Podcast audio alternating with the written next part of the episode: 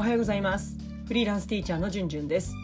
今日もポッドキャスト YouTube に遊びに来てくれてありがとうございます。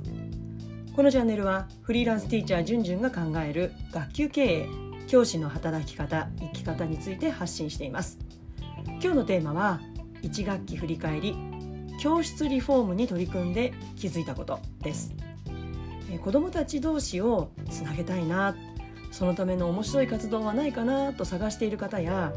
教室リフォームという実践を今まで聞いたことがない方また聞いたことはあるけどまだやってなくて具体的にどんなことやるの？その効果って一体何だろう？そんな風に感じている方にぜひ聞いていただきたい内容になっています。まあ、そしてねもちろんもうすでに教室リフォームを何度も実践されている方にも聞いていただいてぜひ感想ご意見などいただけると嬉しいです。それでは行ってみましょう。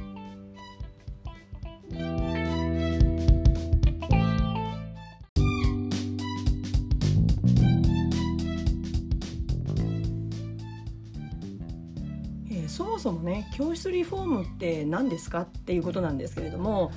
あの私この教室リフォームプロジェクトっていうこの実践をね、えー、知ったのは現在長野県のね軽井沢、えー、風越学園の校長園長をされている、えー、岩瀬直樹さんの、えー、書かれた著書から知りました。でどんな、えー、実践かというとまあ読んでいただければ分かるんですけども簡単にお話しするとね、まあ、年度の初め自分たちの教室を自分たちで居心地よくするために新しいクラスメイトとね共同しながら作り教室を作り上げていく活動なんですね。で、まあ、ともするとそういったこう教室の、まあ、環境づくりって大人がねこれまではね全てお膳立てしてきたわけですよね。えー、ロッカーの名札名前を付けたりとか教室の掲示物をこう作ったりとか配置したりとか、うん、どこに何を置いてとか子どもたち取りやすくするためには自分あの担任が考えてたわけですよね。でもそれを子どもたちに委ねるっていう活動なんですよね。うん、でまあそもそも狙いって私がこの活動を行う狙いはやっぱりこう自分で自分のクラスを作るっていう、まあ、岩瀬さんいわくオーナーシップっていうふうにおっしゃるんですけれども、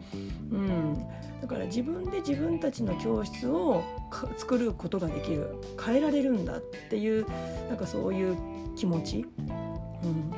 または年度の初め友達同士まだ慣れ親しんでいないわけですから、まあ、そういった形そういった活動を通して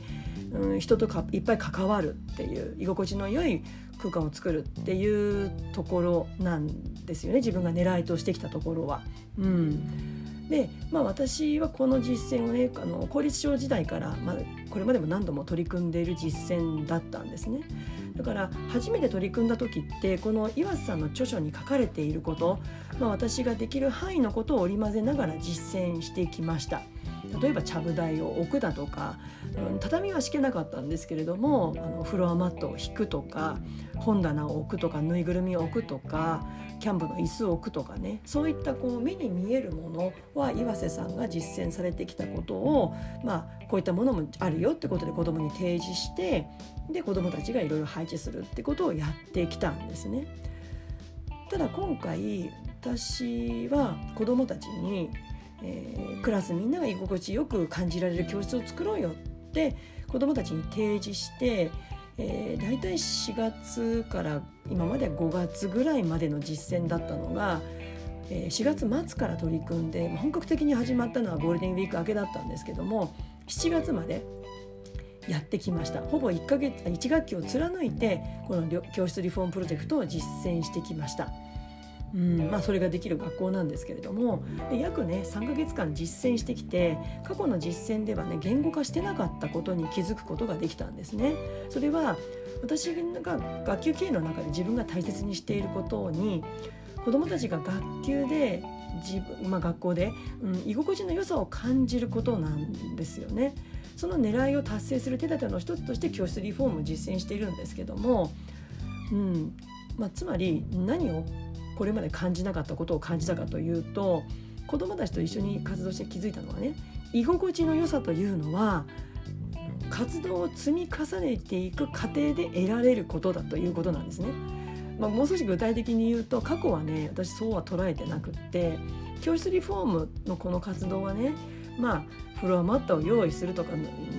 畳を用意するとか本箱用意して本を並べるとかテーブルを置いたり普段子どもたちが教室で座ってる椅子ではないキャンプで使うような椅子を教室に置いたりぬいぐるみを置いたりとかのれん作ったりとかなんかそうその出来上がった状態で居心地が良くなるんだと思ってたんですね。でもそうではなかったっていうことなんです。うん、つまり居心地の良い環境づくりを目指して毎時間友達と活動する中でたくさんの言葉を交わして意見を対立させたりそれでも少しずつ前に進もうとしたり一緒に何かを作ったりあと完成を喜び合ったり壊れてしまってうまくいかないことを共有したりまあもちろんねすぐには子どもたちは動けないところもあったり、まあ、そこは教師のね働きかけがあったりしながら少しずつ居心地の良い人間関係を作っていくっていうことだったんですねそのことに気づきました。まあ、居心地の良い環境人間関係って子どもたちが安心安全を感じながら教室で学ぶこの上ではとても大事なベースなんですよね。まあ、これまで学級経営というと教師が敷いたレールを子どもたちがいかにそこに乗っていくかこれが問われていたように、まあ、過去はあったわけですよ。そう私も捉えていました。そして同時に学習規律を整えるとかルールを浸透させていくことに重点が置かれていたように感じてます。子どもたちが良さや必要感を感じられるような学習規律ルールを整え従うことというのは、まあ、人間が社会生活を営む上ではこれは大事なことですよね。でもそれだけでは子どもたちは安心して未知なるチャレンジに向かうことはできないんですよね。失敗してもフォローしてもらえる安心感のある友達関係教師との人間関係また新しいチャレンジを全面的に応援してくれる人間関係やってみなよ応援するよ、まあ、これらがあってこそ子どもたちは学ぶことのスタートラインに立てるんじゃないかなって思うんです。まずは教師との人間関係づくりそして友達との関係づくり特に友達との関係づくりはただ休み時間に遊んでいれば気づき上げられるかと言ったら決してそうではないんですね。まあ放っておいたらいつも同じ人たちと同じ友達と遊んでる、まあ、そこはそこの関係が築けるかもしれないけどそれ以上に広がっていかないだから意図的計画的に子どもたちの